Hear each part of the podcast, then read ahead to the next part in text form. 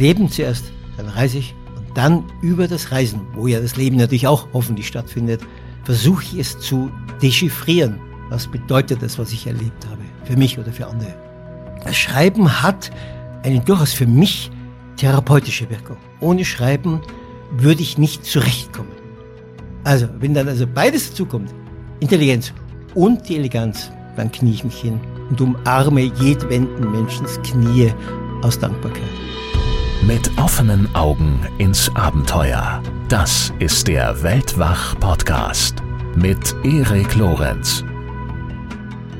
Prägende Begegnungen, besondere Erlebnisse, außergewöhnliche Orte. Darum und mehr drehen sich die Erzählungen in Andreas Altmanns neuem Buch Morning Has Broken. Leben, Reisen, Schreiben. Sie sind vollgepackt mit Reflexionen über das Leben und auch über die Abgründe der menschlichen Existenz, aber auch mit den kleinen und großen Absurditäten unseres gesellschaftlichen Lebens. Ja, und in dieser Weltwachfolge nähern wir uns diesen Reflexionen und Absurditäten an. Und zwar mit einem kleinen Experiment. Anhand ausgewählter Zitate, also pointiert formulierten Behauptungen und Annäherungsversuchen aus Andreas Feder zu den Themen Reisen und Sprache, begeben wir uns auf einen Streifzug durch seine Erinnerungen und Erkenntnisse. Und wir versuchen dabei zu dechiffrieren, was das, was er unterwegs in aller Welt erlebt und gelernt hat, bedeutet. Und zwar für ihn und vielleicht auch für uns alle. Vielleicht habt ihr es ja mitbekommen. Äh, vor ein paar Monaten hatte ich mit Andreas eine gemeinsame Weltwach-Live-Veranstaltung. Das war im Globetrotter Stuttgart und das war ein ganz wunderbarer Abend. Und ja, am nächsten Morgen haben wir uns dann im Hotel gleich noch einmal zusammengesetzt und dann also das Gespräch aufgezeichnet, das ihr jetzt gleich hören werdet. Aber natürlich haben wir auch den Globetrotter-Abend im Kasten. Das ist ein weitreichendes Gespräch geworden über Indien, über die Route 66, über das Reisen und Schreiben. Und dieses Live-Gespräch, das erscheint wiederum wenige Tage nach dieser Episode hier. Und zwar als Weltwach Plus Folge. Also, wenn ihr Mitglied im Weltwach Supporters Club seid mit dem entsprechenden Paket für die Plus-Folgen, dann lasst euch diese Plus-Folge vom Weltwach Live-Abend mit Andreas Altmann keinesfalls entgehen. Und falls ihr noch kein Mitglied seid im Weltwach Supporters Club, dann ist das natürlich kein Problem. Ich verstehe das selbstverständlich, man kann sich nicht alles gönnen, aber wahr ist zugleich auch, wir sind für die Umsetzung unserer Show auf euren Support mit angewiesen und wir schätzen ihn sehr. Das heißt also, wenn ihr vielleicht doch erwägen möchtet, uns zu unterstützen, dann findet ihr alle Infos dazu auf weltwach.de unter Supporters Club. Und Spotify-Nutzer können auch einfach in der Spotify-Suche nach Weltwach Plus suchen. Im Gegenzug erhaltet ihr unsere Folgen werbefrei, ihr erhaltet sie einen Tag früher und gegebenenfalls je nach Paket Dutzende Plusfolgen obendrein. Ganz lieben Dank. So, jetzt soll es also losgehen. Es dauert so ein paar Minuten, bis das Gespräch so richtig in Gang kommt. Geduldet euch da also gern ein wenig, aber dann tut es das. Es wird amüsant und, wie ich zumindest finde, dank Andreas mitunter richtig geistreich. Denn wir gehen ganz tief rein in die, in seine Philosophie des Lebens und Reisens. Bitteschön. Eine neue Folge mit unserem Stammgast Andreas Altmann. Hallo Andreas, ich freue mich sehr, dass du dich nochmal aufgerafft hast, dass du dich nochmal durchgerungen hast, bei Weltwach zu Gast zu sein. Hi. Äh, du meinst, das wären meine letzten Kräfte jetzt und bevor ich abnipple, noch einmal eine Chance bekomme zu richten. Ich danke dir für diese wundervolle Einführung. Insbesondere nach gestern. Äh, wir hatten ja gestern Abend einen wunderbaren Abend gemeinsam hier in Stuttgart, äh, Globetrotter, Weltwach live. Wir haben uns ausführlich über über was eigentlich? Über alles Mögliche unterhalten, über das Reisen, über das Leben, über das Schreiben. Und ich freue mich sehr, dieses Gespräch heute hier mit dir fortzusetzen. Und muss aber vielleicht zunächst einmal ähm, erwähnen, wir haben heute früh hier auch im Hotel gefrühstückt und du hast mir ein Geschenk gemacht. Ich weiß nicht, ob das eine spontane Eingebung war oder von langer Hand fies geplant. Ich halte es hier mal kurz hoch in meiner Hand. Robert Musil, ein Buch von Reklam, Titel Über die Dummheit. Warum dieses Geschenk für mich? Ja, sicher nicht, weil ich dich für hochintelligent halte, sondern äh, ich glaube, dass alle intelligenten Menschen jeden Tag in der Früh schon anfangen, beleidigt zu sein, weil so viele Leute dumm sind. Man macht ja auch Dummheiten, aber notorisch dumm sein ist ja was anderes. Nein, es ist nur, Musil ist ein begnadeter Schriftsteller war immer auch ähm, Nobelpreis verdächtig, hat ihn nicht bekommen. Und sein Werk Der Mann ohne Eigenschaften gilt ja als die Urliteratur, die österreichische, das wie James Joyce, also Ulysses in Irland. Mhm. Und die Deutschen haben ihren Buddenbrocks und so weiter. Und so gilt Musel als der österreichische Schreiber. Nein, einfach, was sagt so ein kluger Mann über die Dummheit? Woher kommt sie, wenn sie nicht genetisch ist? Also wenn ihr, wir reden ja über die angelernte Dummheit, dieses ja. nicht lernen wollen, dieses sich nicht hineinknien, um ein bisschen weniger dumm am Abend ins Bett zu gehen. Um die Dummheit geht es nicht um die, wenn jemand jetzt, ja, was weiß ich, geboren wird mit irgendeinen äh, Beeinträchtigungen, darum geht's ja überhaupt nicht. Aber ich verstehe das jetzt so, also du, es ist kein Versuch, mir die Dummheit auszutreiben, sondern du möchtest es mir erleichtern, die Dummheit, die man mitunter in der Welt so findet, äh, zu ertragen. Jeden Abend knie ich mich nieder und bete zur heiligen Jungfrau Maria, dass es mehr Leute gibt wie dich, die so intelligent so, sind. So. Herr, lass es Hirn regnen, nicht wahr? genau. Na gut, dann haben wir das also geklärt und können uns jetzt ganz entspannt äh, dem eigentlichen Thema zuwenden und das soll in diesem Gespräch ja dein neues Buch sein. Morning has broken. Untertitel Leben Reisen, Schreiben. Wenn das Gespräch hier veröffentlicht wird, wird dieses Buch schon erschienen sein. Jetzt ist gerade noch nicht erschienen, aber dann wird das der Fall sein. Also liebe Leute, die ihr das hier hört, ihr könnt es jetzt auch schon erstehen. Deswegen die Frage, Andreas, was ist das für ein Buch? Äh, worum geht's da? Kleine Frage. Also, der Titel, wir alle wissen natürlich, weltberühmte Song von Cat Stevens und eine Geschichte in dem Buch heißt Morning is Broken, wo ich erzähle von in der Früh und äh, merke, wie Leute, zwei Frauen sind das, die schlecht drauf sind und nicht, das sind keine Freundin, die ich, eine Kaffeefrau und eine Postfrau hm. und dann merke ich, wie eigentlich singt ja Cat Stevens ähm, von Morning is broken, ein neuer Tag ist angegangen. Wir sollten ihn begrüßen, wir sollten das Beste aus unserem Leben machen, wir sollten äh, was Gutes ausstrahlen und so weiter. Und ich beobachte diese beiden Frauen, die ich natürlich verstehe. Und ich dann von einer anderen Frau spreche, die eine ungeheuerliche Ausstrahlung hat. Und in dem Kapitel geht es darum, wie wir die Zeit, die wir miteinander auf Erden verbringen, oft nicht so nutzen, wie wir sie nutzen sollten, dass eben Morning is broken und dass uns der Tag gehören soll.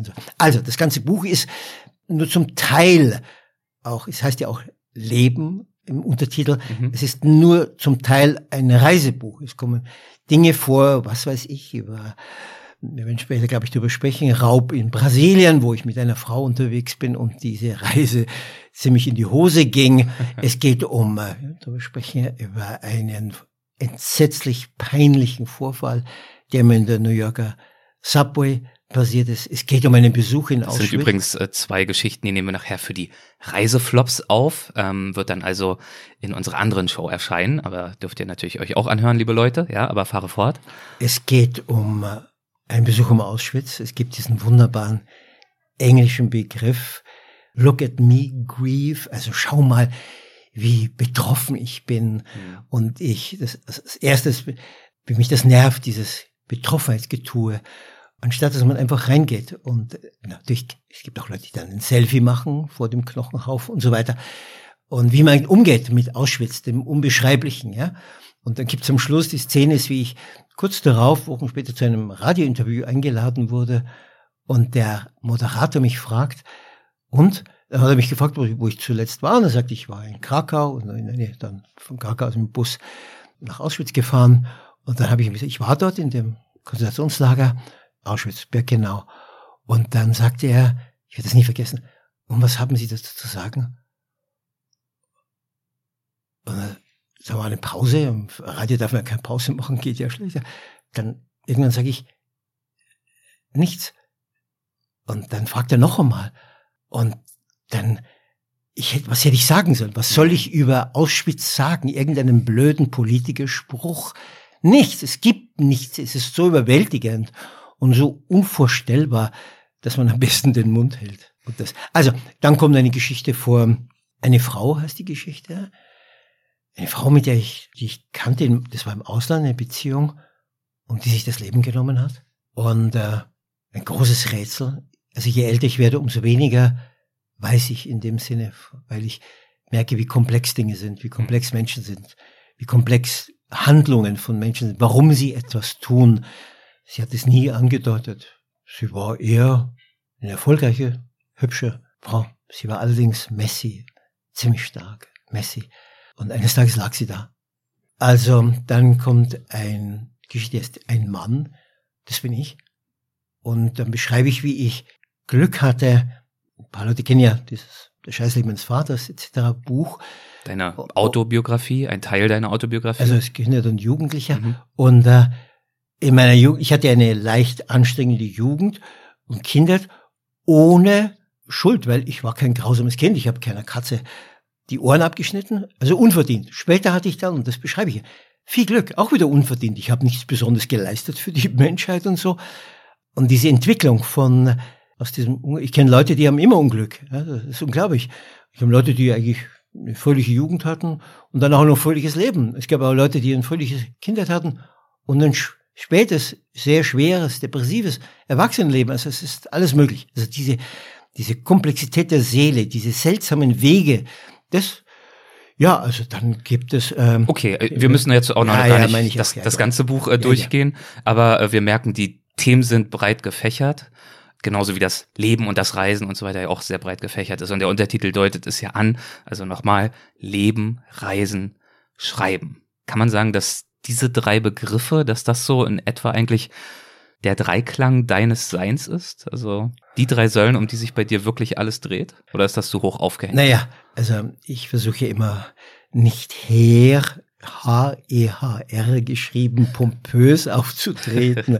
Ob es mein ganzes Sein, ich habe auch noch ein Privatleben und ich bin nebenbei noch ein Bewunderer von Frauen und äh, ja schon, also ich muss ja, bin eher ein schon melancholischer Mensch. Also ich beneide immer die, die Strahlenden, die den Fernfahrerwind im Haar haben, die einfach sowas haben, sowas wo man sieht, dass das Leben, dass sie, dass das Leben freundlich mit ihnen umgeht. Mit mir geht es auch freundlich um, muss ich sagen. Nur bin ich eher ein schwermütiger Mensch. Ja? Mhm. Ich lasse es aber nicht spüren. Ich will die Leute nicht, be, nein, im Gegenteil, ich kann das überspielen und das ist auch gut so.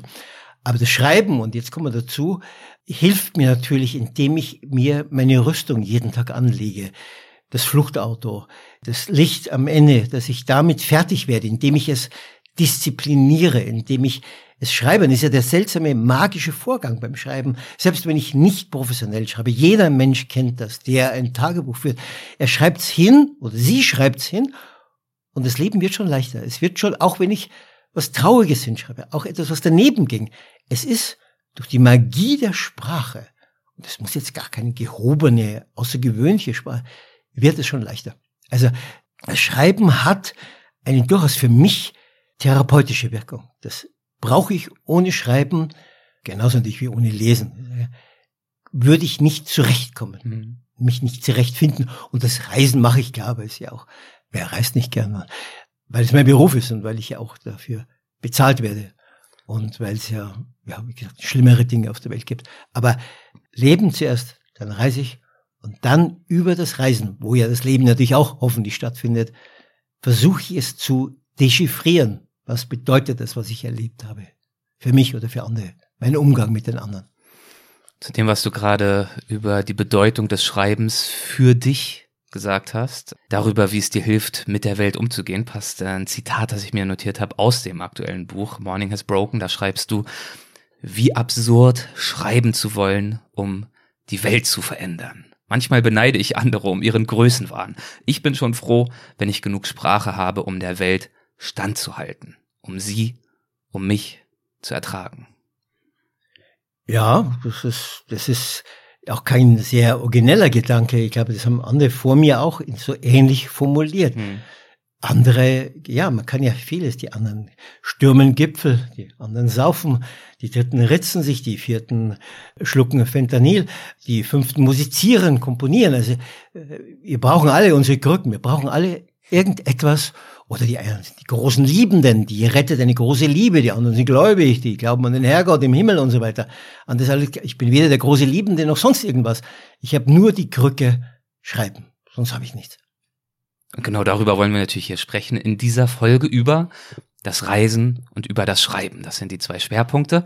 Und ähm, wenn wir mal mit dem Thema Reisen beginnen, da könnte ich mir jetzt natürlich ganz viele Themen aussuchen aus diesem aktuellen Buch. Es gibt zahllose Themen, zahllose mögliche Stichworte. Ich würde jetzt mal wählen das Stichwort Höflichkeit und ähm, eine Story, die du dazu erzählst. In diesem Buch, sie spielt in Novosibirsk, das ist irgendwo in Sibirien, ich glaube knapp äh, 3000 Kilometer östlich von Moskau. Äh, warum warst du dort? Ähm, ich bin äh, von Berlin nach Vladivostok, es ist am anderen Ende, das ist normalerweise der Hafen, wo man dann auch mit dem Schiff rüberfahren kann, zum Beispiel nach Japan. Und wer träumt nicht von der sogenannten Transsib, von der transsibirischen Eisenbahn? Und ich bin einfach gefahren. Ich war damals noch kein Reporter. Ich war damals immer noch Loser. Ich wusste immer noch nicht, was ich tue, aber ich habe mir fleißig gespart, bin Taxi gefahren nebenbei und bin dann gefahren. Ich. Und das Schöne an der Transip ist, dass man ja, die Kabinen sind ja nebeneinander, man lernt sich sofort kennen, man geht immer in das, es gibt nur einen Waggon, wo es Borschsuppe gibt und wo die Leute essen. Es was also, gibt? Borsch, die berühmte russische Suppe, mhm. die Borschsuppe. Mhm. Und äh, das war noch wunderbare sozialistische Zeiten und ja, und wir haben noch Leute kennengelernt und dann gab, waren wir in, wir fuhren ein nach Wladimir, äh, ich möchte also ganz kurz die Szene, die ich natürlich nie vergessen werde, weil sie was mit Freundschaft, Höflichkeit, Freundlichkeit, Hilfsbereitschaft, bisschen Heldentum, nicht meins und andere Leute. Also wir fahren ein, wir warten, es wird Dort dann, in Novosibirsk war Genau, das, ne? da wurde dann wieder aufge, das Wasser, ein, Dampf, äh, Wasser musste aufgefüllt die, werden. Ja, ja, und hm. die Küche natürlich. Und das heißt, der Aufenthalt war ein bisschen länger. Ja, ja, klar. Und äh, auch die, die, die Russen, die äh, neu zugestiegen sind mit so Kisten aller sozialistischem Realismus, riesige Koffer, riesige Kisten. Das hat natürlich alles Zeit gedauert. Und wir plappern ein bisschen da und sehen dann plötzlich, wie Kinder an uns vorbeiflanieren mit einem herrlichen Fruchteis wären sie nicht vorbeigekommen, hätte ich die Szene nie verpasst, äh, nie erlebt. Also auf jeden Fall wollten wir natürlich unbedingt auch das äh, Fruchteis. Und Zino, Zino war ein Grieche, Zino war eine Seele von Menschen, ein Grieche, weltreisender Grieche, griechischer Halbgott. Und er sagt, ja, ich hol, ich hol das Eis. Ja, aber sage ich, nein, nein, nein, das geht nicht mehr, weil das, das ist 200 Meter weit weg, die Dinge, es sind ein Haufen Leute da. Nein, nein. Wir könnten jederzeit weiterfahren. Ja, ja, ja, klar, klar, klar. Ja, Gott, oh Gott. Zino kann man nicht aufhalten, Zino rennt los. Das erste Pfeifen, es wurde immer dreimal gepfiffen, ah, bis ja. es losging, ging los, kein Zino, nichts. Wir brüllen Zino, Zino, gestikulieren, kein Zino, nichts. Zweites Ding, nichts, kein Zino. Drittes Ding, es geht los. Der, also der Zug hat sich in Bewegung gesetzt. Genau. Ja. Und dann Zino mit in den beiden vier Eisding, innen, also vier so Eiswaffeln? Ja, so Dinge mit riesigen oben so Ballons drauf. Ja, und okay. So. Also und, vollgespickt mit ja, Kugeln ja, ja, in beiden. Händen. Balanciert ihr diese Dinger? Damals konnte man natürlich noch die Türen offen halten. und der, der, der Alter, lass diese Dinge los, spring drauf, ja. Also ihr standet in der Tür, habt ihn angesprochen. Ja, ja, lass los, lass das verdammte Eis. Lauf, lauf. Du kannst ja nicht einspringen ohne, du musst dich ja fest, du musst dich reinziehen. Wir waren ja da, wir hätten geholfen. Nein, nein, nein, das geht nicht. Nun ging das ja weil hier kein Runaway-Train unterwegs war, sondern hat ein russisches Alteisen, ja. Also es hat dann nicht gedauert, Gemächlich, gedauert, ja. genau, ja. Und dann kam Wladimir. Wladimir war ein Russe, der strafversetzt wurde, Beamter, was weiß ich, damals beim Unterschlagen, was weiß ich, erwischt und der hatte ja genug Wodka. Wir brauchen nicht reden über die Vorliebe, die russische Vorliebe zum Alkohol dabei und er hat uns immer wieder eingeladen. Und dann sieht er diese Szene und Wladimir war schon leicht angedudelt, auch höchst amüsiert von dieser wunderbaren Szene, wie Zino neben uns herrennt. Und Mit diesen Eistüten, das ist ja wirklich eine Szene für die Ewigkeit, er oder? Geht, ja, er geht. Wladimir zur Notbremse und zieht die Notbremse und äh, dann, ja, und dann springt. Der ganze Zug, also ja, ein Quietschen. Ja, ja, klar, Quietschen, und dann hält er und Zino, ein Held, aller Ruhe steigt dann ein, verteilt das Eis und man war voller Bewunderung, da ich mich ja ein bisschen auskannte. In Russland hatte ich schon mal einen 20-Dollar-Schein rausgeholt und wie dann der doch leicht erboste Schaffner vorbeikam, dann gab es eine diskrete Übergabe Und der Fall war erledigt und es hat wieder geruckelt und es ging weiter. Und dieser Augenblick, wo ja alles zusammenkam, diese Hilfsbereitschaft, dieses kleine Heldentum, auch diese Mut. Kindlichkeit. Ja, natürlich, ein Eis, ist ja scheißegal, ob wir das Eis jetzt haben oder nicht, ja. Und so. Ja, das war, wie wir alle ja Szenen haben, die uns auf dem Totenbett noch einfallen. Dazu gehört diese Szene in dem Kapitel Lob der Höflichkeit. Ich, in Paris habe ich gerade einen Titel gelesen von einer Zeitschrift, äh, wo es runtergeht, die, Civilität, diese Frechheiten, dieses blöd anreden, diese äh, verbale Grobheit, wenn es nicht physisch wird, also dieser Niedergang von miteinander umgehen können, mhm. Äh, die republikanischen Grundregeln, Platz machen für jemanden, begrüßen. Gestern gehe ich in den Zug eingestiegen, ich begrüße den, der setzt sich neben mir. Nichts gleich seine Konsole herausgeholt und gespielt, ein 40-Jähriger und so weiter. Also dieser nicht mehr Umgang miteinander, deshalb wollte ich unbedingt das schreiben, so ein Kapitel. Es gibt auch eine kleine Szene, wo, muss ich nur ganz kurz erzählen, wo ein, wir alle kennen die Leute, jemand geht vor uns voraus durch die Tür, eine schwere Tür und lässt sie dann bumm hinter sich zufallen, ja.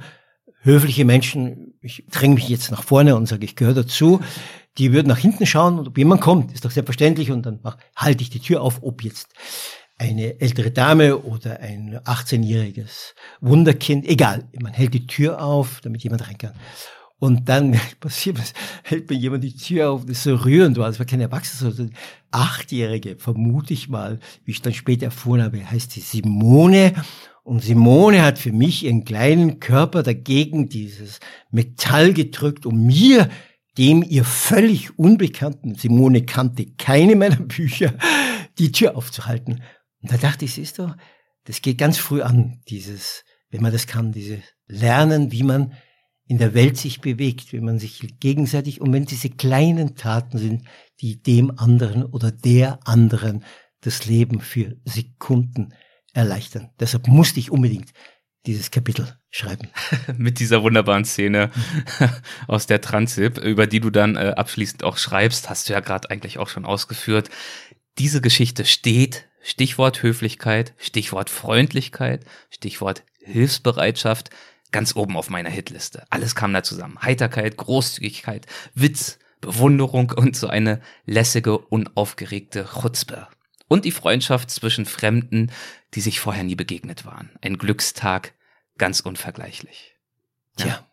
Schöne Szene, in der Tat. Und ähm, ja, wenn wir jetzt schon dabei sind, dass ich dich schon wieder zitiere, ähm, muss ich sagen, du hast jetzt in diesem neuen Buch etwas Gemeines gemacht.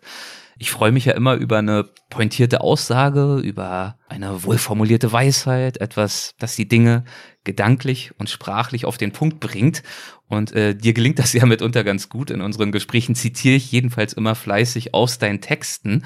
Und ich weiß auch von unseren Hörerinnen und Hörern, dass auch sie ein, ein schönes Zitat, einen schön formulierten Gedanken sehr zu schätzen wissen. Ich auch, ja, von anderen. Ja, ja klar. du zitierst ja selbst auch sehr, sehr viel, ja, ja. in der Tat. Und äh, dieses Mal hast du ein Kapitel geschrieben, das nur aus solchen Aussagen besteht. Und das heißt Berufreisen 82 Behauptungen. Und zur Strafe würde ich vorschlagen, dass du jetzt ein paar davon selbst vorlesen. Ich habe sie hier ausgedruckt mitgebracht. Und das ist quasi so ein kleines Experiment, ein Zitatefeuerwerk. Und ähm, wir sprechen dann einfach jeweils kurz drüber. Und ich lade unsere Hörerinnen und Hörer ein. Genießt die Gedanken, gebt euch der Sprache hin und ähm, hoffentlich ist da der eine oder andere gedankliche Impuls auch für euch dabei. Ähm, äh, ich erwähne es noch kurz, vielleicht erwähnst du dann selbst noch einmal. Es gibt auch so ein ähnliches Kapitel nochmal und das geht dann mit dem Titel Wundersprache. Kommen wir gleich also, noch zu. Genau, super. Aber wir fangen jetzt mit ähm, dem Thema okay, Reisen an. Also wie gesagt, ein komprimiertes Zitatefeuerwerk. Legen wir mal los. Fang einfach mal mit diesem hier an, den ich dir hier ganz oben platziert habe. Wie gesagt, ist eine Auswahl aus diesen ja, ja. Absätzen, die du dort formuliert genau. hast. Also die Kunst des Reisens, das ist die Kunst, den anderen zu verführen. Doppelpunkt, auf dass er oder sie für kurze Zeit ein Freund wird, sein Wissen ausbreitet, mich teilhaben lässt an seinem Leben, dass sie gemeinsam das Il Kimochi, so nennen es die Geishas in Japan, herstellen, das gute Gefühl, Doppelpunkt, Wärme.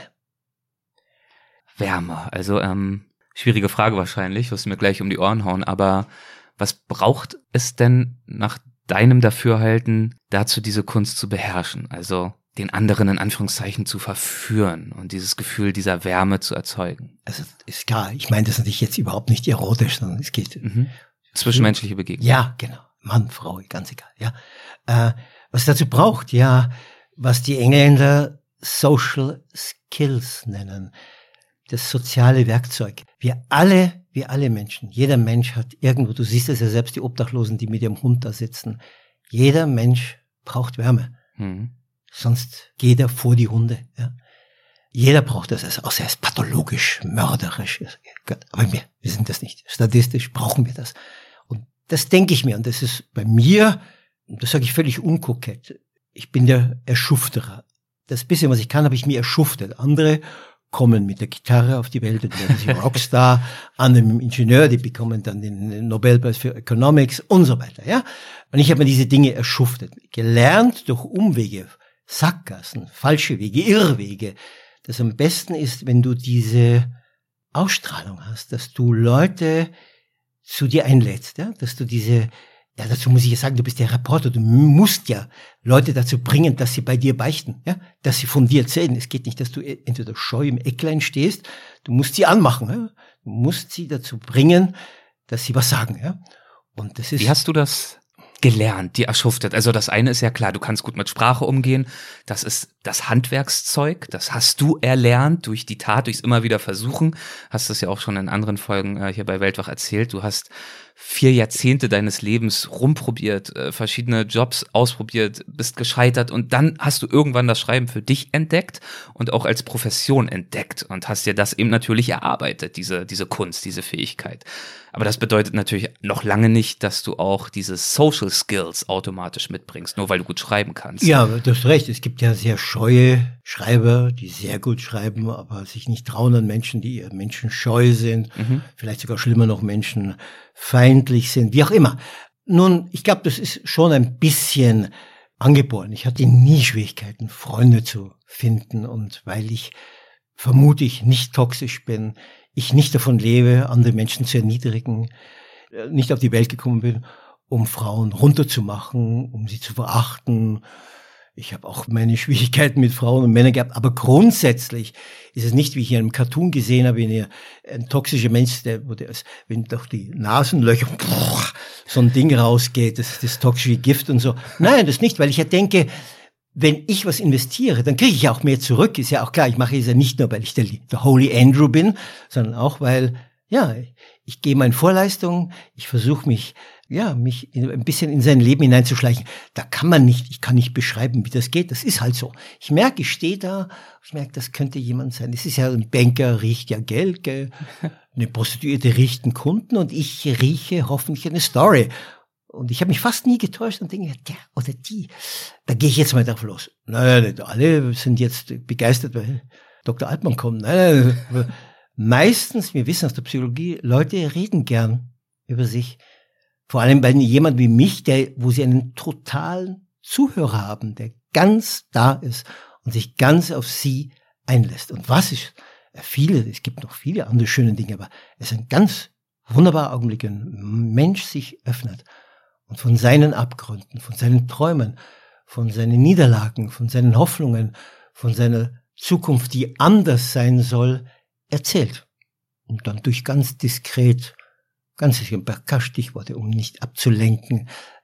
Vielleicht merke ich mir es, weil ich denke, wenn ich jetzt notiere, dann sieht das so aus. Ich bin ja auch nie als Reporter offiziell unterwegs. Ich bin irgendein Depp, der da herumsteht, ja? Zu dem, was du gerade ausgeführt hast, ähm, passt, glaube ich, das achte Zitat, was ich mir rausgesucht habe aus jenem Kapitel. Wunderbar, vielleicht springen wir mal etwas nach vorn. Als Kind war ich immer fasziniert von katholischen Priestern, die Frauen und Männern die Beichte abnahmen.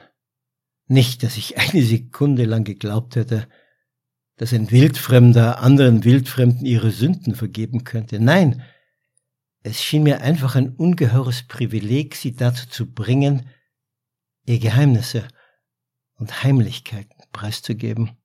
Inzwischen bin ich selbst Beichtvater geworden, eben Reporter, nur ohne Anmaßung. Auch muss niemand vor mir niederknien, im Gegenteil. Meist biete ich einen Stuhl und ein Essen an. Und mich, einen Zuhörer, wie man einen aufmerksameren nicht finden wird. Dafür, was für ein Geschenk, öffnet der Mensch sein Herz. Ja, also auch hier diese Leidenschaft und diese Fähigkeit, diese Gabe, im Gespräch Herzen und Münder zu öffnen. Und ähm, Geist. Geist. Kopf. Ich, ich äh, möchte jetzt hier nicht zum Hobbypsychologen werden, aber ich weiß nicht, ist es nicht doch auch ein bisschen überraschend, dass du diese Gabe in diesem Ausmaß hast, wenn wir uns anschauen, ähm, soweit ich informiert bin über deine Kindheit und Jugend, ohne da jetzt nochmal ausführlich ins Detail zu gehen, aber ihr habt da jetzt, glaube ich, nicht abends am Elterntisch gesessen und ganz entspannt, emotional einfühlend euch darüber ausgetauscht, wie war der Tag, was hast du heute inspirierendes erfahren, gelernt. Also woher kommt diese Lust am Austausch, am aufrichtigen Verstehen wollen anderer Menschen? Ja, also das könnte ja gerade, weil ich diese anstrengende Kindheit hatte, äh, nehmen wir das brutale Beispiel eines blinden Menschen, hm. der viel besser hört, weil die Augen nicht hat, also muss er die Ohren entwickeln, um das zum Teil zumindest zu kompensieren. Freud nannte das, und das erwähne ich auch in dem Buch an einer anderen Stelle, den sogenannten sekundären Krankheitsgewinn. Man kann diese Aussage von Freud verschieden interpretieren. Ich interpretiere sie so. Das heißt, ich habe zwar die Krankheit, ich habe, ich hatte ja 20 Jahre Therapie dann und so weiter, aber ich habe als Gewinn diese Sensibilität bekommen, dieses Gefühl für andere, sie zu verstehen und so. Es passiert mir manchmal, wenn ich am Telefon bin und jemand spricht mit mir und ich, es fallen zwei Wörter, völlig banale Wörter mit einem ganz normalen Tonfall und ich sage, bist du traurig? Und dann sage woher weißt du das? Dazu kommt ja, dass ich das dann ja trainiert habe. Es ist ja so, Talent ist gut, aber du musst es dann ausbeuten. Du musst dich ausbeuten. Dieses, ich tue ja nichts anderes. Ich habe gestern erwähnt, Deutsch lernen und nebenbei Sensibilität vertiefen, damit ich mhm. noch tiefer rankomme an jemanden, der komplex ist und den ich ja nie in seiner ganzen Komplexität verstehe, er selbst ja nicht, ich selber mich ja nicht und so weiter. Aber ich glaube, das hat damit zu tun, dass es also nicht trotz deiner eigenen Erfahrung, sondern vielleicht sogar deswegen. Ja, ja, mhm. genau. Ja. Dazu passt auch. Jetzt springen wir noch mal kurz in der Reihenfolge und nehmen mal ein Zitat aus dem Kapitel übers Schreiben. Ja. Dazu kommen wir später noch mal. Ich gebe es dir mal. Passt nämlich auch wieder wunderbar und zwar direkt oben die Nummer eins. Genau dazu, worüber wir gerade sprechen. Mhm. Also das ist jetzt ein Kapitel, wir erklären es gleich noch mal, ähnlich wie die Zitate übers Reisen hast Wunder. du hier ein paar komprimierte Gedanken niedergeschrieben übers Schreiben, wie mhm. zum Beispiel diesen. Gerade als Schreiber sollte man dankbar sein für die Beulen auf seiner Seele. Sie verhindern, dass man satt wird und als unheilbar gut gelaunter die Seiten voll macht. Das Wissen um die eigene Verwundbarkeit macht ihn empfindsamer, durchlässiger, lotet rigoroser die Wirklichkeit aus. Hm. Ich glaube, eben, eben bin ich, ich glaube, jemand, der immer glücklich ist und gut gelaunt und der, der braucht keine, der braucht kein Schreiben. Der, ich schreibe, weil mir Dinge fehlen, weil ich was gut machen möchte, weil ich bin kein Künstler, ich bin ein kreativer Mensch, aber wir wissen aus berühmtesten Leuten, die Kunst wird geboren aus Leid. Mhm. Ja? Liebesgedichte werden von denen geschrieben, die nicht lieben. Ja? Denn der, wer liebt, der, äh, mit Ausnahmen, ja? der liebt ja, der hat keine Zeit für, aber weil ich es nicht habe, deshalb schreibe ich darüber. Zurück zum Reisen. Ähm, wir sind jetzt bei dem nächsten Zitat. Äh, ich sag kurz vorher noch, oder? Das, ja, gerne. Ja, äh, ich habe da ein Buch geschrieben, das hieß 34 Tage daran, dass ich Nächte, wo ich zu Fuß und ohne Geld von Paris nach Berlin gewandert bin. Mhm. Und jetzt das Zitat. Auf dem Weg zu Fuß von Paris nach Berlin waren zwei Personen unterwegs. Eine war ich, der Privatmensch, mit dem missmutigen Magen, dem Hunger, dem Durst, den Flüchen. Die andere war der Schreiber, der war hochzufrieden. Er lobte den Hunger, den Durst, den Zorn. Sie garantieren ihm Arbeit, ja, das Recht zu schreiben. Was erzählen über einen Satten, den nichts heimsucht? War denn der Schreiber schon während des Hungers, des Leidens, des Fluchens happy? Also hast du so eine professionelle Weitsicht in den Momenten, in denen es dir schlecht ergeht, in denen du herausgefordert bist? Also dass du quasi wie so eine gespaltene Persönlichkeit da durch die Gegend wanderst und die eine Hälfte von dir leidet und die andere ist happy, weil sie weiß, das ist eine Story? Ja, ja, klar, weil ich, ich habe ja einen Vertrag unterschrieben. Ich habe ja schon ziemlich viel Geld vorher bekommen, Upfront Money, ja. Also, ja, ja, durchaus. Also, also es ist nicht so, dass der Schreiber dann erst im Nachhinein die Oberhand gewinnt und während du erlebst und leidest, erstmal einfach nur der nein, Andreas durch die Gegend watscht. Ich, ich erinnere mich an einen Freund, der, mit dem ich, ein Fotograf, und mit dem ich mir ziemlich schwere Reportagen gemacht habe. Und wir haben telefoniert, dann frage ich ihn, was machst du? Ja, ähm, äh, ich, äh, ich war in Kolumbien und dann sagt er, aber ich hatte ein Glück, es fand gerade ein Massaker statt. Da sagt er, um Gottes Willen, das habe ich jetzt gesagt, mhm. ja. Aber so sind wir schlechten Menschen, wir Reporter. Glück im Sinne, es gibt das zu schreiben. Das kostet viel Geld, da hinfliegen und das Hotel und das Taxi und so weiter. Also es, nein, im Gegenteil. Hoffentlich passiert was, ja. Hoffentlich geht's mir schlecht. Ich, ich war auf dieser, wie ich da zu Fuß ging, da ging mir ja die Hälfte von der Sohle, von der Haut runter. Und ich dachte, ich werde niemals das schaffen und so.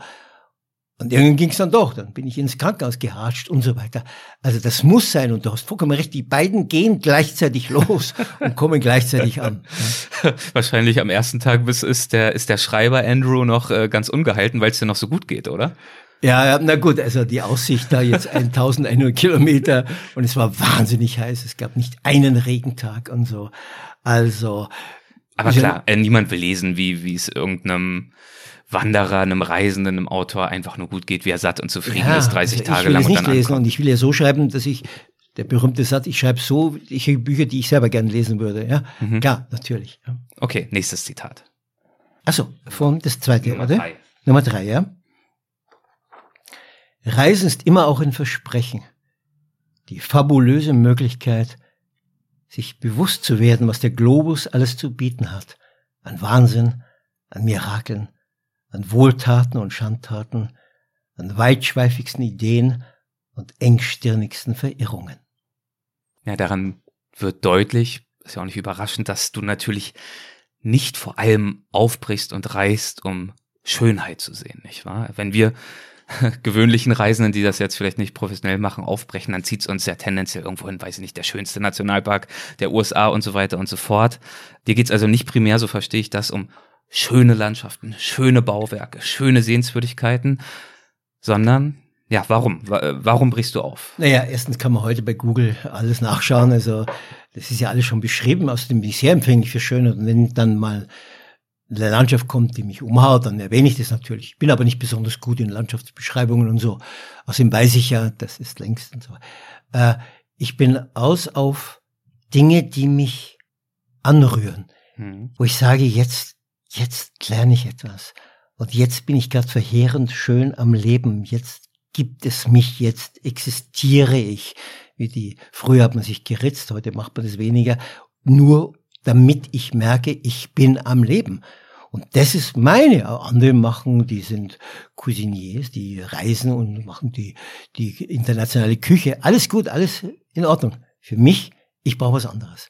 Ich brauche das, das Hardcore, das, das, was, wo ich denke, fuck, das war aber jetzt, das war nah, das war ganz nah da. Dann bin ich irgendwie, selbst wenn es gefährlich ist, dann bin ich irgendwie, ja, das klingt pervers, dann bin ich irgendwie happy. Ja. Es gibt den schönen Satz von Churchill, gibt's was Schöneres, als dass auf den, den ganzen Tag auf jeden geschossen wird und bis zum Abend man nicht getroffen wird. Gut, super. Das absolute Wohlgefühl, ja. Aber es sind natürlich Situationen in der Tat, die wahnsinnig intensiv sind, aber die man im Zweifel auch dann nicht unbedingt mehrfach erleben muss und möchte, ähm, wie du es dann auch im nächsten Zitat schilderst. Viele solche Orte gibt es. Man will sie genießen und nie wiederkommen. Nicht anders bei bestimmten Frauen und Männern. Eine heftige Begegnung und dann weiter mit Dankbarkeit. Doch kein Funken Sehnsucht zieht zurück. Aber da meine ich was anderes. Das ist eher so, ja, das war okay, aber das ist jetzt nicht, da spiele ich jetzt nicht darauf an, auf diese ganz harten Momente. In diese Intensität. Ich habe ja mehrere, ich war ja auch mehr in Bürgerkriegen, äh, äh, oder die Zeit der Mandela, wo dann diese gegenseitigen Mordereien in Südafrika stattfanden, wo dann hier in den Zügen die Leute aus dem Zug geworfen wurden, nachdem sie mit der Maschette äh, kaputt gemacht wurden. Also, wo du ja auch, du siehst ja Menschen sterben und du weißt ja auch, ab 30 sagt Freud, dass der Mensch kapiert, dass auch er dran ist. Ja, bis 30 verdrängt man das, kann man das verdrängen. Du siehst dich ja, der Tote, das bist du, ja, irgendwie. Oder ich sehe, ich habe in einem AIDS-Kloster, also wo AIDS-Kranke waren, ausgeholfen. Du siehst junge Kerle, blühende Menschen, blühende Frauen, die, weil aus welchen Gründen auch immer Spritze oder uh, unsafe Sex oder weiß der Teufel, ja, die sterben. Das bist immer du auch. Du lernst auch sterben. Hm. Du lernst auch zu verstehen, du wirst vergehen. Also er oder sie bringt dir bei, äh, bist ja auch, es ist mir mehrmals passiert in diesem Kloster, dass ich in der Todesstunde der letzte Röchler kam, am Bett saß und so. Was für mich natürlich auch ein, ein Vertrauen ist, dass ich natürlich, dass mir dieser Mensch gibt, dass ich durch die Zeit, wo ich ihn ja auf die Toilette brachte, wo ich ihn sauber gemacht habe, wo ich ihm die Windeln gelegt habe, wo ich ihn abgeduscht habe und so weiter, dann entsteht ja dieses Vertrauen, damit diese Intimität dann stattfinden kann. Also ist auch, ich lerne immer etwas durch das, was ich sehe und erlebe von den anderen. Das ist natürlich die, mit die extremste vorstellbare Intimität, oder? Gemeinsam den letzten Moment zu teilen. Ja, sicher. Ist das. Und dann, ich bin ja, ich bin ja schwer ungläubig, das heißt, wir gehen nirgends hin. Kein Petrus wartet auf mich. Was ja auch beruhigend ist im Sinne von, gerade für Menschen, die ein sehr unglückliches Leben haben oder die größte, furchtbare körperliche Beschädigungen tragen müssen, dass man weiß, dann ist es aus, dann ist Ruhe im Karton und so. Aber auf der anderen Seite ist es wieder Kacke, ja? weil du gehen musst und weil du deine Freunde und Freundinnen verlassen musst. Weil es ja vieles auf der Welt gibt, das wahnsinnig Schönes, was ja unglaublich bereichernd, Freude macht, reine Lust, Lust am Leben. Also, das ist dann la condition humaine, die menschliche Bedingung, so wie wir leben, so wie ich als Existenzialist denke, dass es ist. Jetzt kommt wieder ein leichteres Zitat. Ja, ich muss, ich sag ganz kurz, es war in Mauretanien, Afrika-Karte links, unterhalb von Marokko. Und da gibt es einen einzigen Zug. Das ist eigentlich ein Güterzug, der irgendwo drin in der Saalzone, ich glaube Erz äh, und mhm, dann Eisenerz, genau. Eisenerz und dann an die Küste bringt, damit es dort verladen werden kann. Und auf der Rückreise, wenn dann die Waggons gelöscht sind, kann man da in so eine, gibt's einen Personenwagen und die anderen die, die sind dann in diesen leeren Güterwaggons drin. Ja, zuerst war ich in Güterwaggons, einem so drin und dann, der fährt ganz langsam, der fährt 40, 50 Kilometer, grandioses Bild mit durch die Wüste. Und dann bin ich in den Personenwagen rein, weil ich auch ein bisschen plappern wollte. Die reden ja die Leute Französisch. Und dann passiert folgende Szene. Wie lange musste ich reisen, um eine so klare Definition zu hören? Zitat. Das sagt der Schaffner zu mir. Ach, nur ein Reisender. In seinen Augen verdiente ich nicht den Titel Tourist.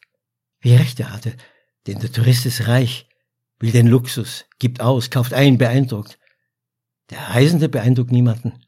Er hat nichts, nur seine Neugier und den viel geschundenen Rucksack.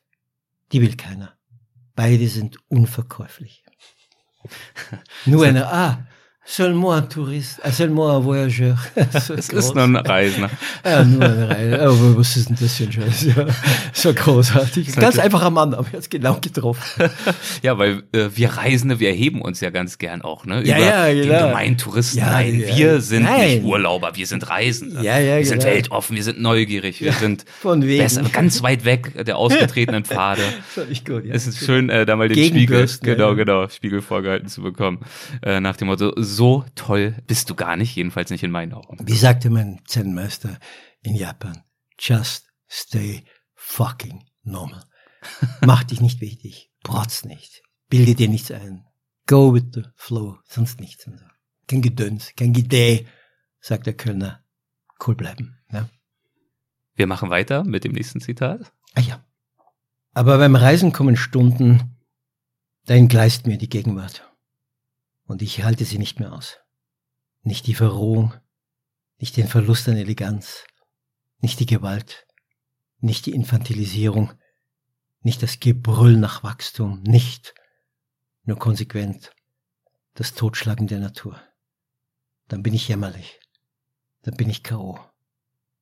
Bis der Moment kommt, in dem ich wieder unbelehrbar verliebt bin in das Leben und losrenne in die Welt. Das sind lauter Gefühle, die jeder Mensch hat. Ja? Natürlich, und zwar natürlich. nicht nur beim Reisen. Ups ja, ja, Downs, Highs and Lows, natürlich, natürlich. die eilen uns alle. Ja, das hat überhaupt nichts mit mir als Reporter zu tun. Das ist, Aber du hast das schön formuliert. Ähm, mhm. Wann treten diese K.O.-Momente denn bei dir tendenziell auf unterwegs? Ist das tendenziell, nachdem du vielleicht lange, vielleicht auch zu lange unterwegs warst und einfach nichts mehr aufnehmen kannst und möchtest? Oder sind das eher besonders niederschmetternde Erfahrungen? Oder hat das gar nicht so viel mit der Außenwelt zu tun und einfach nur mit dir selbst? Ich glaube beides. Das ist ja wie, äh, wie Depressionen, kann man nicht sagen da passiert nichts. Ich habe jetzt nicht in mein Bankkonto gesehen und jemand hat mir mein Geld, meine 50 Millionen gestohlen. Nein, es kommt halt irgendwie, eh, irgendwelche Hormone laufen vor, die Drüsen funktionieren gerade nicht, ja. Hm. Und dann kommt noch eine äußere Szene, ein besonders exquisit unhöflicher, unfreundlicher, missmutiger Mensch, und so. Das ist dann das i-Tüpfelchen, das dazukommt. Aber ist klar schon, auch wenn ich dann lange und ich merke, jetzt muss ich den Rückwärtsgang einlegen, dann ist die Gefahr nicht ja, weil ich dann natürlich auch erschöpft bin und natürlich dann weniger belastbar bin, weniger Kröten aushalte. Den schönen Satz von der Reifeprüfung in dem, in dem Film mit dem Dustin Hoffmann, da sagt sie zu ihm, ja, lass es raus, was du über mich sagen möchtest. Deine Kröten lass sie raus, denn heute bin ich in guter Form. Also, wenn ich gut auf, gut ausgeschlafen bin, dann halte ich mehr Kröten aus und wenn ich dann ermüdet und dann hm. ist die Möglichkeit, dass mir eine solche Situation passiert. Und dann kommt ja wieder auch natürlich auch das Schreiben, das mir ja dann hilft, irgendwie auch. Ich schreibe dann den Scheiß auf und dann geht's mir schon wieder ein bisschen besser. Das ist dann also eine Maßnahme, diese Lows zu überwinden für mhm. dich. Mhm. Wir haben es fast geschafft mit den Zitaten zum Thema Reisen. Äh, macht mir persönlich sehr viel Spaß. Ich weiß, liebe Hörerinnen und Hörer, man muss sich wahrscheinlich so ein bisschen konzentrieren, aber ich hoffe, ihr genießt es, so wie ich, diese pointierten Einsichten einmal zu hören über das Reisen und in diesem Fall über das Fremdsein. Fremdsein. Und wer ist fremder als ein Reisender, macht das Leben verwundbarer, vehementer. Man muss sich täglich neu arrangieren. Für den Grind der Routine bleibt weniger Zeit. Die Gefahr, zweimal denselben Fehler zu machen, ist geringer. Die Chancen steigen stets, neue Irrtümer begehen zu dürfen.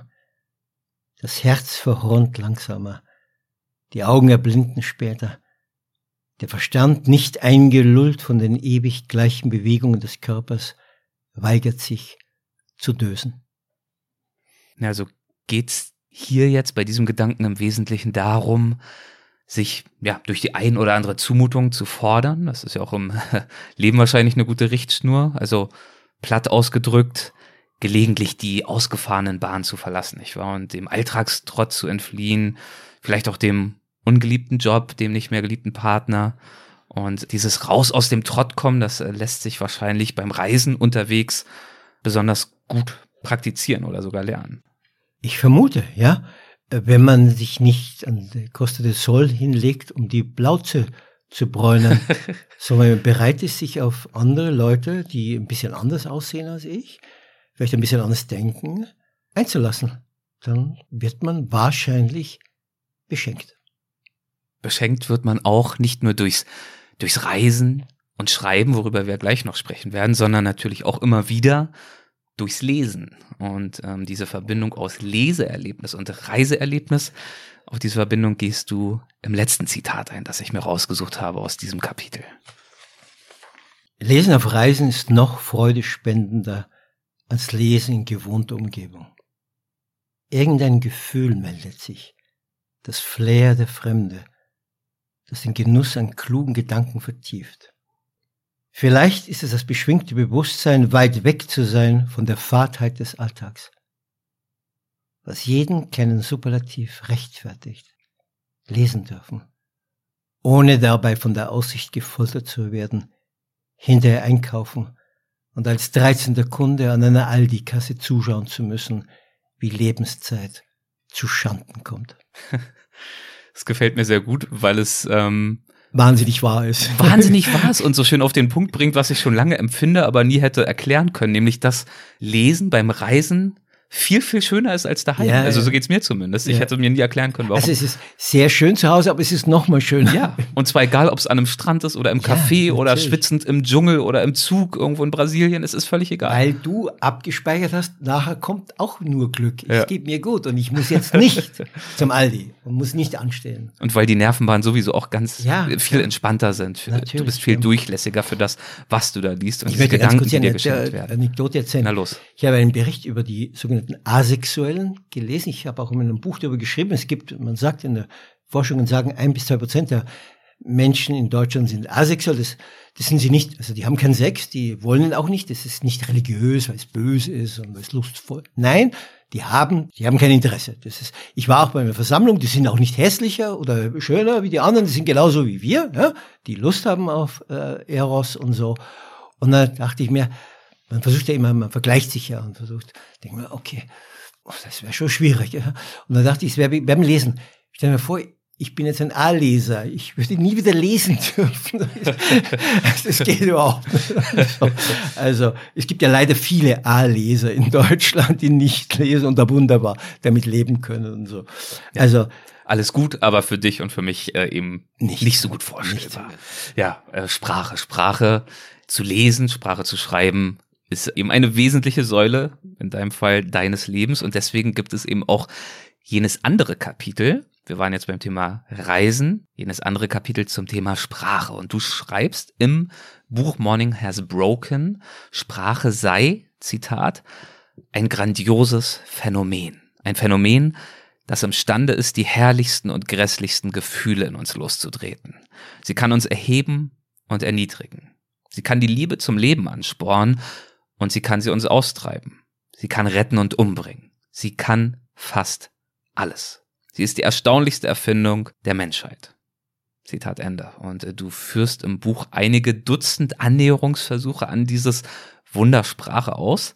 Kurze Absätze, wie schon beim Thema Reisen, also Gedanken, Erinnerungen, Impulse und so weiter und so fort. Und auch hier würde ich mich freuen, so ein paar davon mal rauszupicken mit dir und sie durchzugehen. Es gibt keine befriedigende Einsamkeit als die, darüber nachzudenken, welche Wörter zu welchen Gedanken gehören. Das sind die Stunden, in denen ich mir ein zweites Leben besorge, in dem ich intelligenter und versöhnlicher bin als an den restlichen Tagen, wo Stille und Einsamkeit fehlen. Ja, da versuchst du also die Einsamkeit und Wonne und Mühe des Schreibens auf den Punkt zu bringen. Ähm, Ja, du eben, aber ich bürste dagegen. Eben Ja. nicht wieder Einsamkeit, oh, wie furchtbar, Einsamkeit. Nein, es gibt ja eine schöne Einsamkeit. Einsamkeit ist mir ja nur, wenn man nicht einsam allein sein möchte. Ja, aber ich will ja jetzt allein sein, weil nur dann kann ich produzieren. Ja. du bezeichnest das Schreiben an anderer Stelle im Buch auch in der Tat als die schönste Einsamkeit der Welt. Und gleichzeitig, äh, klar, für dich, ich erinnere mich aber auch an ein früheres Gespräch zwischen uns, da hast du das Schreiben mit der Arbeit in einem Steinbruch verglichen, wo man so einen fetten Klotz Fels hat und daraus unter Blut, Schweiß und Tränen irgendeine grazile Figur herausschnitzen muss. Ähm, das klingt jetzt wiederum nicht nach so einer genussvollen Einsamkeit. Hat denn schon mal jemand zu dir gesagt, dass du eine Drama-Queen bist? Ja, ich will so? natürlich hier dir auch deine Widersprüche offen. Ja, ja, nein, nein, also Blut, Schweiß und Tränen, wir wollen immer, immer, wir wollen immer den Ball flach halten. Es gibt, klar, du bringst ja, Max Frisch hat dieses schöne Bild von, dass du, wenn du von einer Reise kommst, und Max Frisch war kein Reporter, dann hast du einen Steinbruch mit dir dabei. Das heißt, du hast so viele Dinge in dein Tagebuch hoffentlich geschrieben. Und aus diesem Steinbruch sollst du jetzt eine kleine, schöne, afrikanische Statue machen. Das Buch, ja? Also du musst weghauen, weglassen und formulieren, Gefühle in Sprache übersetzen und so. Und das ist natürlich anstrengend, aber es ist deshalb, hältst du es aus, genauso wie dein Kind, wenn du ein Kind hast. Und das Kind ist sehr, ist sehr mühselig und schreit und in der Nacht. Und wenn du das Kind aber liebst, als Mutter, als Vater, dann gibst du das alles diesem Kind, weil du es aushältst, weil du dieses Kind liebst. Und so ist es mit der Sprache, weil du die Sprache liebst, eben dann noch bei mich davon abhängig, damit ich meine Miete bezahlen kann, etc., mache ich das, weil ich dann ja auch am Schluss weiß, meistens ist es so, dass dann doch einigermaßen Intelligentes rauskommt. Und so. Also ich halte diese Not, wo ich mich quäle und wo ich dann frustriert am Nachmittag aufhöre, weil ich merke, ich, Ich bin noch nicht rund. Hemingway sagt ja, du sollst da aufhören, wo du denkst, dass du ungefähr weißt, wie es am nächsten Tag weitergeht, mhm. weil dann das Unbewusste sich nachts ein bisschen darauf einrichten kann und du vielleicht am nächsten Tag plötzlich, ja, so formuliere ich das. Darauf hofft man dann. Ja. naja, und äh, zudem kommt, das haben wir auch schon besprochen, dass dir, so hatte ich dich, glaube ich, vorhin zitiert, ähm, das Schreiben natürlich auch hilft, der Welt standzuhalten. Und in diese Richtung ähm, bewegt sich auch der nächste Auszug. Nummer drei. Und hätte ich noch drei Jahrhunderte bei einem Weltmeistertherapeuten auf der Couch gelegen, noch dreitausend Mal den Urschrei ausgestoßen, nichts und niemand hätte mich über mein Leben hinweg trösten können. Nichts und niemand mein grün und blau geschlagenes Herz wiederbelebt. Ich musste einen Trost finden, der in mir lag, in mir selbst. Ein verpfuschtes Dasein lässt sich nicht aufarbeiten. Man kann es nur zu Tode betrübt ertragen oder gewaltsam beenden. Oder ein fantastisches Glück haben und seine Sprache entdecken, die ins Freie führt. Ja, das hast du an anderer Stelle auch schon mal erzählt bei uns, dass deine Entdeckung der Sprache und konkret deiner Sprache dir wahrscheinlich tatsächlich das Leben gerettet haben dürfte. Du hast ja ganz viele Therapien ausprobiert in deinem Leben, die alle eben für dich persönlich, ähm, ich denke mal, du willst jetzt nicht verallgemeinern und sagen, Therapien bringen alle nichts, aber dir persönlich hat nichts so sehr geholfen wie die Entdeckung der Sprache. Ja, das korrigiere ich dich. Nein, nein, die der Therapien haben mir geholfen über den Tag hinweg. Mhm. Ich habe großspurig in mein Tagebuch geschrieben, wenn ich es bis 40 nicht geschafft habe, was zu finden, dann bringe ich mich um. Ob ich das dann gemacht hätte, ist eine andere Frage. Das heißt, die haben mir schon geholfen, damit ich mir nichts antue und dass ich irgendwie sozial funktioniere, ja, damit ich nicht äh, äh in den Drogenwahn abfalle und in äh, Alkoholwahn und so weiter. Das muss ich sagen. Nur das kann Therapie gar nicht leisten, mir irgendein Talent zu geben, das ich nicht hätte. Es, ich musste es in mir irgendwie vielleicht durch die Therapien kam es dann zum Vorschein. Nicht der Therapeut oder die Therapeutin hat es mir gegeben, sondern die hat vielleicht mitgeholfen, dass es dann irgendwann rauskam. Und Schreiben ist ja einer der wenigen Talente, die ja später anfangen können. Willst du Schwimmweltmeister werden, dann musst du schon mit drei im Bassin liegen oder willst du Wolfi Mozart werden, dann musst du mit vier deine erste Oper äh, schreiben und so weiter. Also das ist was anderes. Mhm. Schreiben, es gibt Leute, die haben mit 60 ihren ersten Roman geschrieben. Oftmals hilft es sogar, etwas weiser zu sein. Das kommt noch dazu. Im fortgeschrittenen genau, wenn es ums Schreiben geht. Mhm. Anders als mhm. beim Musizieren zum mhm. Beispiel. Ja, genau. Ja, und so schreibst du dann auch äh, an anderer Stelle, mein Hauptwohnsitz ist die deutsche Sprache, nebenbei wohne ich in Paris. Aber dazu gehört dann im zweiten Schritt auch das nächste Zitat. Lesen wir nochmal vor. Ins Tagebuch flennen kann helfen. Aber Wörter, die totenstill und unbemerkt vom Rest der Menschheit in der Schublade der man erlösen nicht. Nicht wirklich. Nie hätten sie mir das verschafft, wonach ich so innig hungerte. Lob. Das Wissen, einen Wert zu haben. Diese aberwitzige Sehnsucht, kein Versager zu sein. Erst die öffentliche Wertschätzung. Und was symbolisiert sie mehr als gelesen und für seine Worte bezahlt zu werden, macht aus dem Schreiben eine Wunderwaffe. Was glaubst du, würde es mit dir, mit deinem Glück, mit deinem Ego machen, wenn die Absätze deiner Bücher plötzlich auf zehn Prozent der heutigen Zahlen zusammenschrumpfen würden? Ähm, ja, die Angst. Hemingway hat sich unter anderem auch darum umgebracht, weil ihm nichts mehr, weil er nicht mehr schreiben konnte. Er war auch also körperlich zu Ende von vielen Saufen und so weiter. Aber ich bin nicht Ernest, ich bin nur der Altmann. Das heißt, ähm, gut, das ist auch schon wieder ein gutes Zitat. Ja, ich bin ähm, nicht Ernest, ich bin nur der Altmann. Ähm, ich würde dann, gut, ich, also ich sage jetzt ehrlich, ich, ich bräuchte eigentlich nicht mehr arbeiten. Also ich, Aber es geht ja nicht nur ums Geld bei der ganzen ja, ja, Geschichte. Ja, genau, das ist schon richtig. Ich muss ja irgendwie, wie Karl Valentin sagte, was tun, damit Zeit vergeht. Ja, irgendwie muss ich sie ja hinter mich bringen. Ja, dann würde ich wahrscheinlich denken, dass meine Art zu schreiben, dass meine Art Dinge zu sehen vorbei ist. Arthur Miller, nicht Henry Miller, Arthur Miller, der mal Ehemann von der Marilyn Monroe war, hat seine Autobiografie öffentlich unter dem Titel Time Bands, also Zeitkurven. Und wir wissen, es ist eine Gesellschaft, dass diese Dinge kommen hoch, Dinge kommen runter, äh, Musiker, plötzlich, Riesenerfolg, mhm. ist vorbei. Zeit ist vorbei. Deutsche Schlager war mal Zeit. Plötzlich der deutsche Schlager vorbei, zuerst ein Riesending und so. Also, das würde ich dann, die Frage ist, ob ich dann mit da, wie ich damit zurechtkomme. Aber da ich jetzt Erfolg hatte, da ich Preise gewonnen habe, da ich jetzt über eine Million Bücher verkauft habe, wäre das bedauerlich, aber das würde ich dann hin. So ist es halt im Leben, ja. Aber die Welt wird sich weiter drehen, auch wenn ich nicht schreibe. Also. Okay, Nummer sechs bitte. Wir lassen mal einen aus. Hat der Leser Glück, Leserin natürlich auch, so kommt einer und setzt die Sprache unter Strom. Und der Leser, wundersam ergriffen, spürt den Schlag und erkennt, dass hier ein Wildfremder auch über ihn spricht. Seine Einsamkeit, seine Wunden, seine Geheimplätze. Wie eine sanfte Droge ziehen die Worte durch sein Herz. Ja, Sprache unter Strom setzen. Nicht schlecht, gell? Das ist schön. Mhm. Das ist, und es geht, das beschreibst du hier ja, um Identifikation, um den persönlichen Zugang zum gelesenen Text. Ja, Natürlich, klar. immer. Ich lese ja auch so, klar, es soll mir helfen. Wer schafft das bei dir, abgesehen von äh, Henry Miller, von dem haben wir schon das Viele. gesprochen? Ich, ich, ich, hab ja, ich hatte ja, in dem Buch kommt ja auch vor, wie ich meine Bibliothek rede, wie ich sie dann los wurde. Ja. ja, wahnsinnig. Es gibt unfassbar viele Frauen und Männer, die es können, ja. Die es, ich sage es jetzt ganz kleinlaut und ganz leise, wahrscheinlich besser können als ich.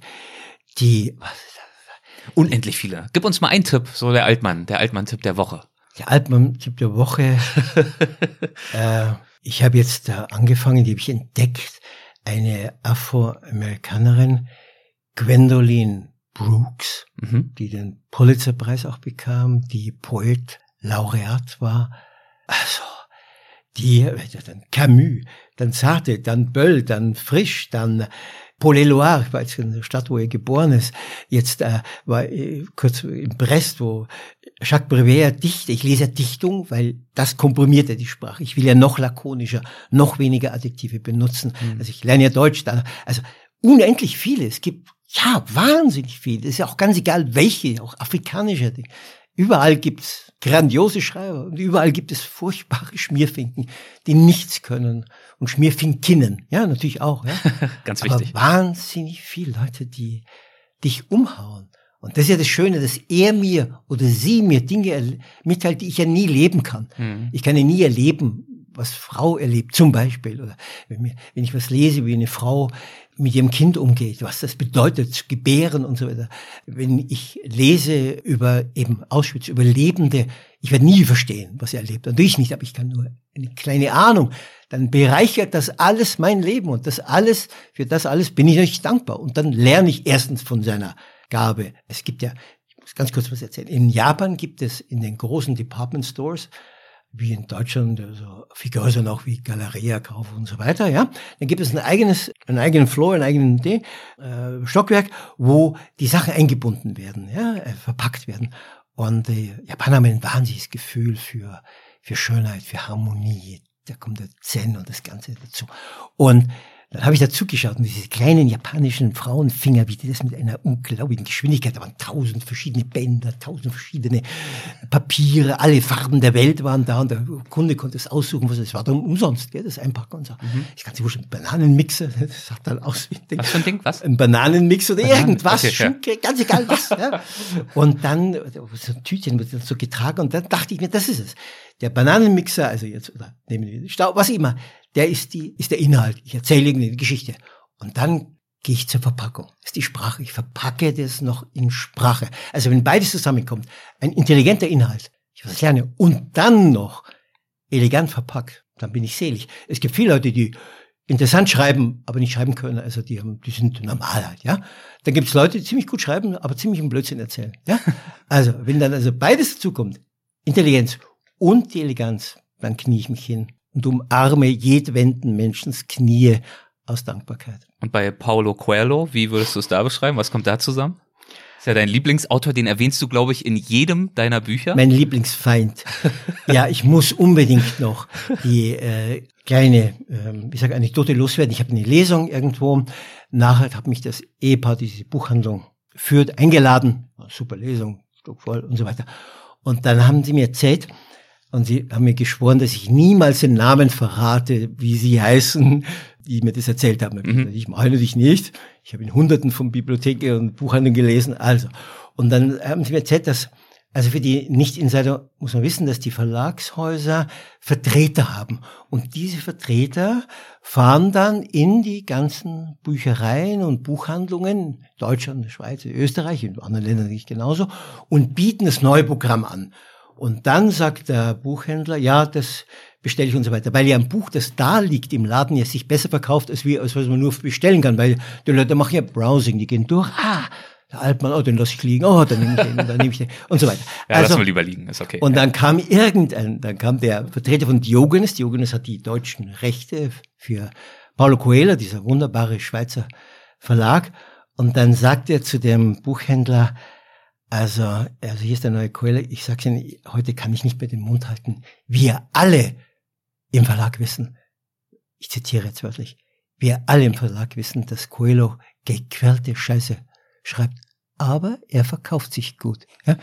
Und das ist die sogenannte Mischkalkulation. Das heißt, das machen alle Verlage. Wir machen Scheiße, dass sich gut verkauft, damit wir andere, die sich nicht so gut verkaufen, also die wirklich Nischen sind, aber sehr in der Weise einfach zu anspruchsvoll, damit wir die finanzieren können und so weiter ja, was es genau mit dem guten Paulo auf sich hat und so weiter, warum Nein, ihn jetzt nicht so magst, das führt jetzt, glaube ich, auch zu weit. Nein, er ist gut, weil er erzblöd ist. Das ist so dämlich.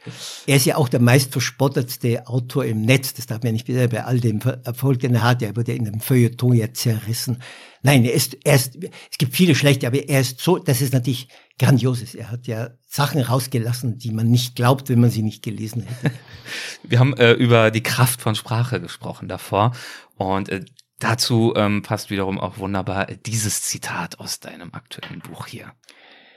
Ist das nicht ein Wunder menschlicher Erfindungsgabe?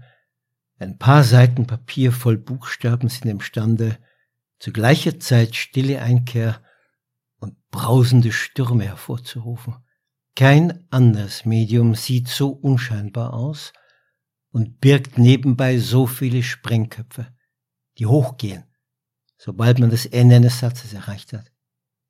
Ja, die einmal als haltloses Gelächter rausplatzen, einmal wie kleine Erleuchtungen blinken, einmal unsere Augen vor Ergriffenheit überschwemmen. Na, wer heult nicht beim Lesen manchmal und denkt mir, fuck. Und dann denke ich mir, fuck, ob ich das auch so hätte formulieren können, dann, dann franzt es mich an, dann kommt der Neid, der gelbe, also, der bewundernde Neid, ja. ja. Dass sich die Sprache jemand anderem so bereitwillig zur Verfügung gestellt hat. Ja, dass jemand, äh, also ich tue ja immer auch vorne beim Büchern Zitate von mhm. Smotti, weil ich die ihr geschenkt bekam von dem, Le von dem Autor oder Autorin und dann schenke ich sie praktisch weiter an meine Leser.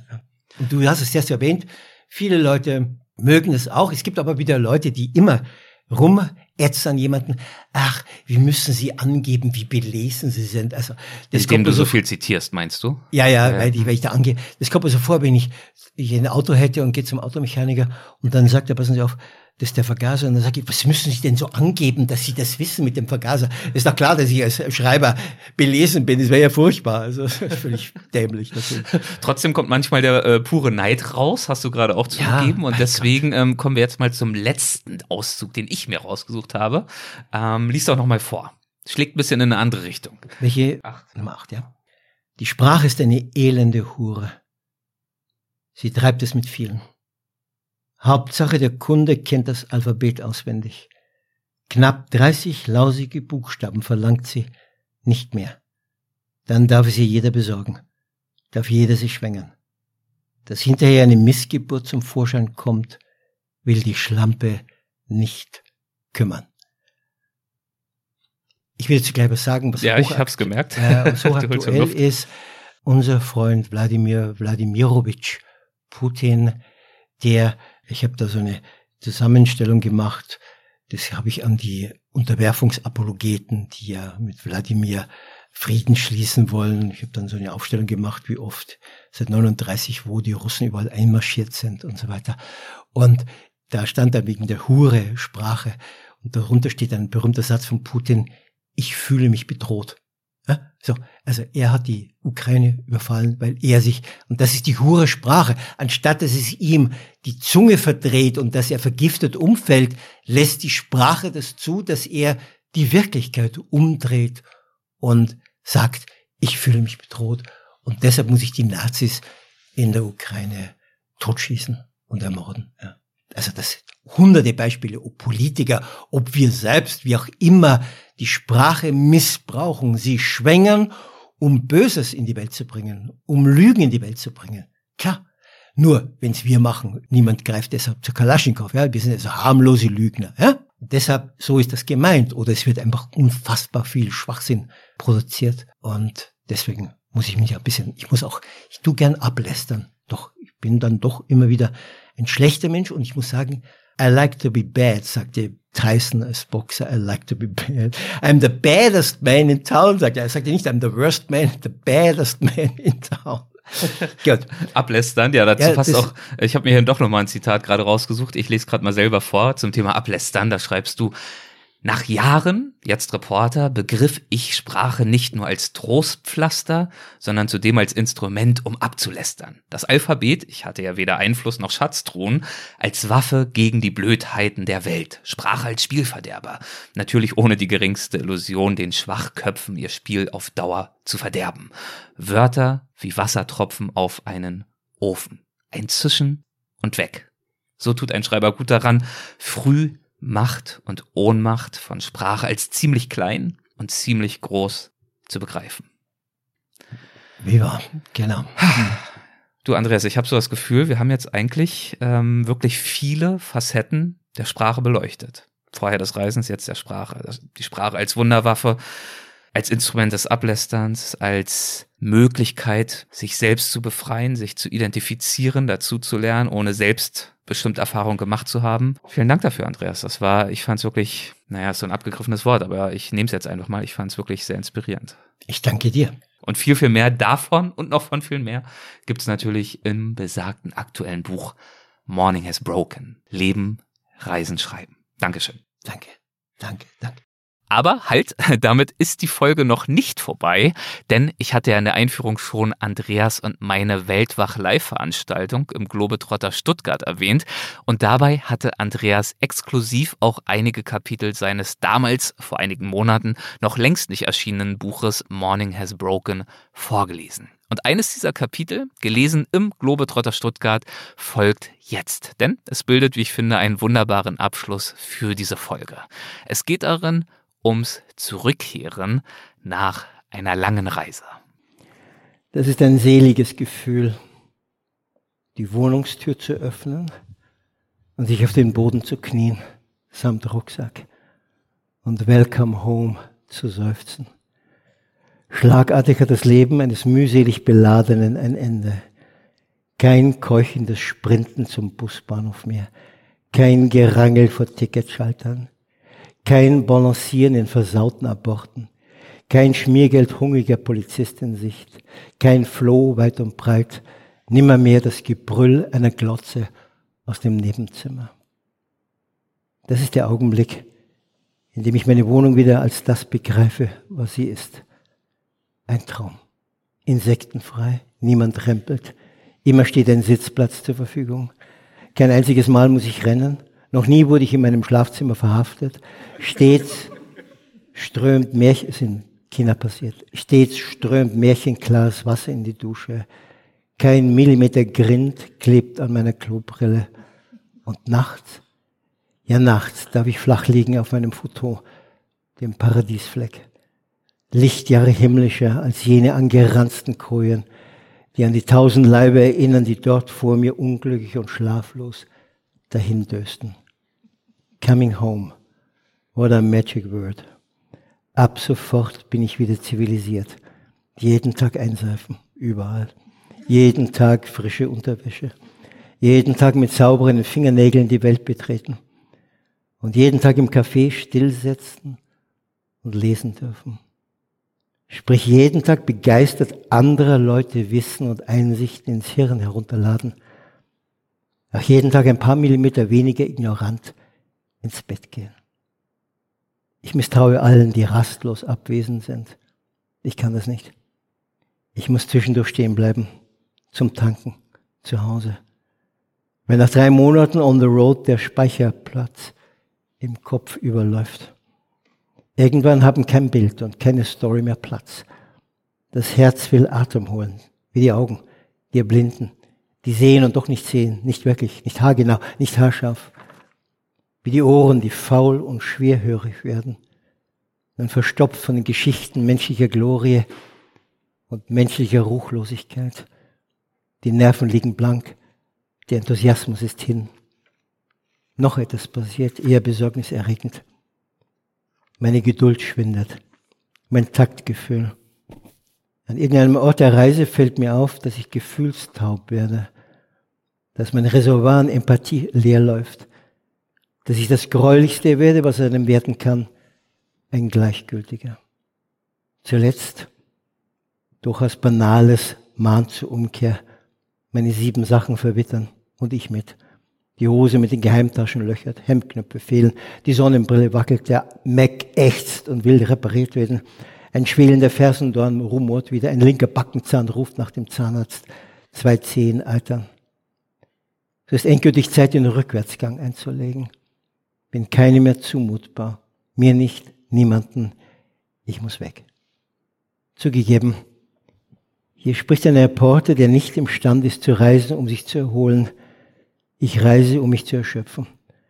Andere treten rund erneuert und himmelblau strahlend die Heimreise an. Ich nicht. Ich bin ausgezählt. Immer weg sein. Das hört sich so beängstigend an wie immer daheim bleiben. Nach einer langen Reise fordert der Körper eine Auszeit. Nein, keine Bettruhe, kein Sanatorium, aber Zeit, um die letzten Wochen zu dechiffrieren. Camus notierte so klar und der Natur so weihevoll. Zitat. Es gibt eine Zeit zu leben und eine Zeit, um davon Zeugnis abzulegen. So will ich den reparierten Mac einschalten und anfangen, mein mitgebrachtes Tagebuch zu lesen. Da ich nie zweckfrei reise, ist der einzige Zweck davon zu erzählen, schriftlich. Damit das gelingt, brauche ich zuallererst a room of my own.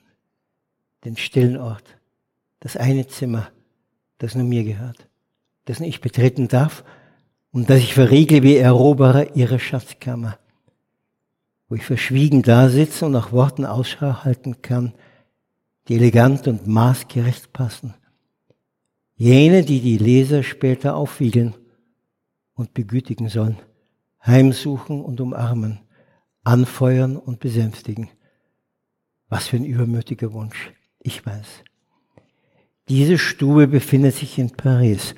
Dort steht die Werkbank, die Schlachtbank, das einfache Möbel, an dem ich mich morgens festkette, um das so einsame Geschäft zu erledigen, schreiben. Das Übersetzen von sinnlicher Erfahrungen in Wörter ist eine hundsgemeine Strapaze. Jeden Tag wehen, jeden Tag Geburtsdrama, aber jeden Tag irgendwann vergnügter Leichtsinn, glatte Freude über fünf gelungene Sätze, die schweben, die leidlich so klingen, wie sie sollen. Was stets dann passiert, wenn, so nannte es Nobelpreisträger Naipaul, der Text caught fire. Was für ein Bild. Sprache, die Feuer fing. Wie berät, wie vieldeutig. Hinterher folgt die nächste Belohnung. Weil ich die Schreibstube verlasse und sogleich in Paris ankomme, nach zehn Schritten.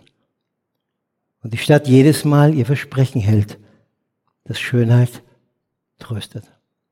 Auch über das, was einem nicht gelingt. Gewiss. Würde ich fernab der französischen Hauptstadt leben, zögerte ich länger mit der Heimreise. Wäre ich in Novosibirsk oder Oklahoma City gemeldet, fiel mir genug Ausreden ein, um wegzubleiben. Aber der Name Paris klingt so verlockend wie das Lied einer homerischen Sirene. Und da ich nicht Odysseus bin, widerstehe ich selten und eile zurück zu ihr, zur Schönsten. Treffen mich Freunde später im Café, fragen sie beim Wiedersehen als erstes, wie war's? Und ich antworte sofort, super. Und sie nicken freundlich und begeistert. Sie wissen längst, dass ich mich nicht die nächsten vier Wochen vor sie hinstelle und als Märchenonkel auftrete. Zu viel Reden schadet der Sprache, nimmt ihr den Zauber. Reicht die Kraft, Dann kommt nach dem Zurückkommen ein Buch zum Vorschein. Ein Jahr danach vielleicht. Aber ja, als Reporter zählt nur eine Aufgabe, die Fundsachen einer Reise auszubreiten. Gefährliche Fundsachen, herzzerreißende und die warmen, die sanften und jene, die nichts als Lebensfreude entfachen. Ich erinnere mich an den Tag, als ich in der Druckerei stand, die gerade ein neues Buch von mir druckte und der Chef mir die ersten drei Exemplare überreichte und ich mir einbildete, sie wäre noch heiß. Ach, auf dass sie noch heiß bleiben im Buchladen, noch heiß in den Händen all derer, die sie lesen. Dankeschön. Danke, danke. Dankeschön.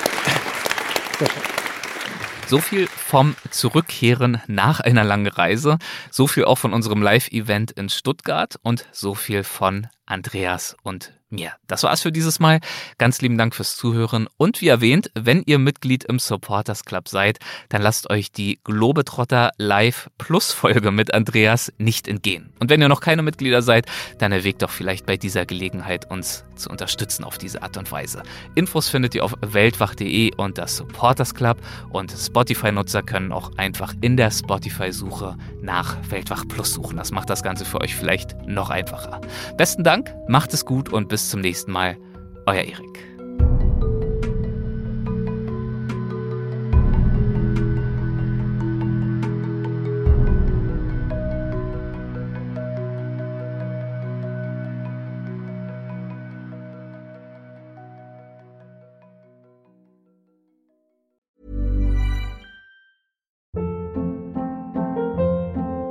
Hold up. What was that? Boring. No flavor. That was as bad as those leftovers you ate all week. Kiki Palmer here, and it's time to say hello to something fresh and guilt-free. Hello Fresh. Jazz up dinner with pecan-crusted chicken or garlic butter shrimp scampi. Now that's music to my mouth. Hello Fresh. Let's get this dinner party started. Discover all the delicious possibilities at hellofresh.com. Mom deserves the best, and there's no better place to shop for Mother's Day than Whole Foods Market. They're your destination for unbeatable savings, from premium gifts to show-stopping flowers and irresistible desserts. Start by saving 33% with Prime on all body care and candles. Then get a 15-stem bunch of tulips for just $9.99 each with Prime. Round out Mom's menu with festive rosé, irresistible berry chantilly cake, and more special treats. Come celebrate Mother's Day at Whole Foods Market.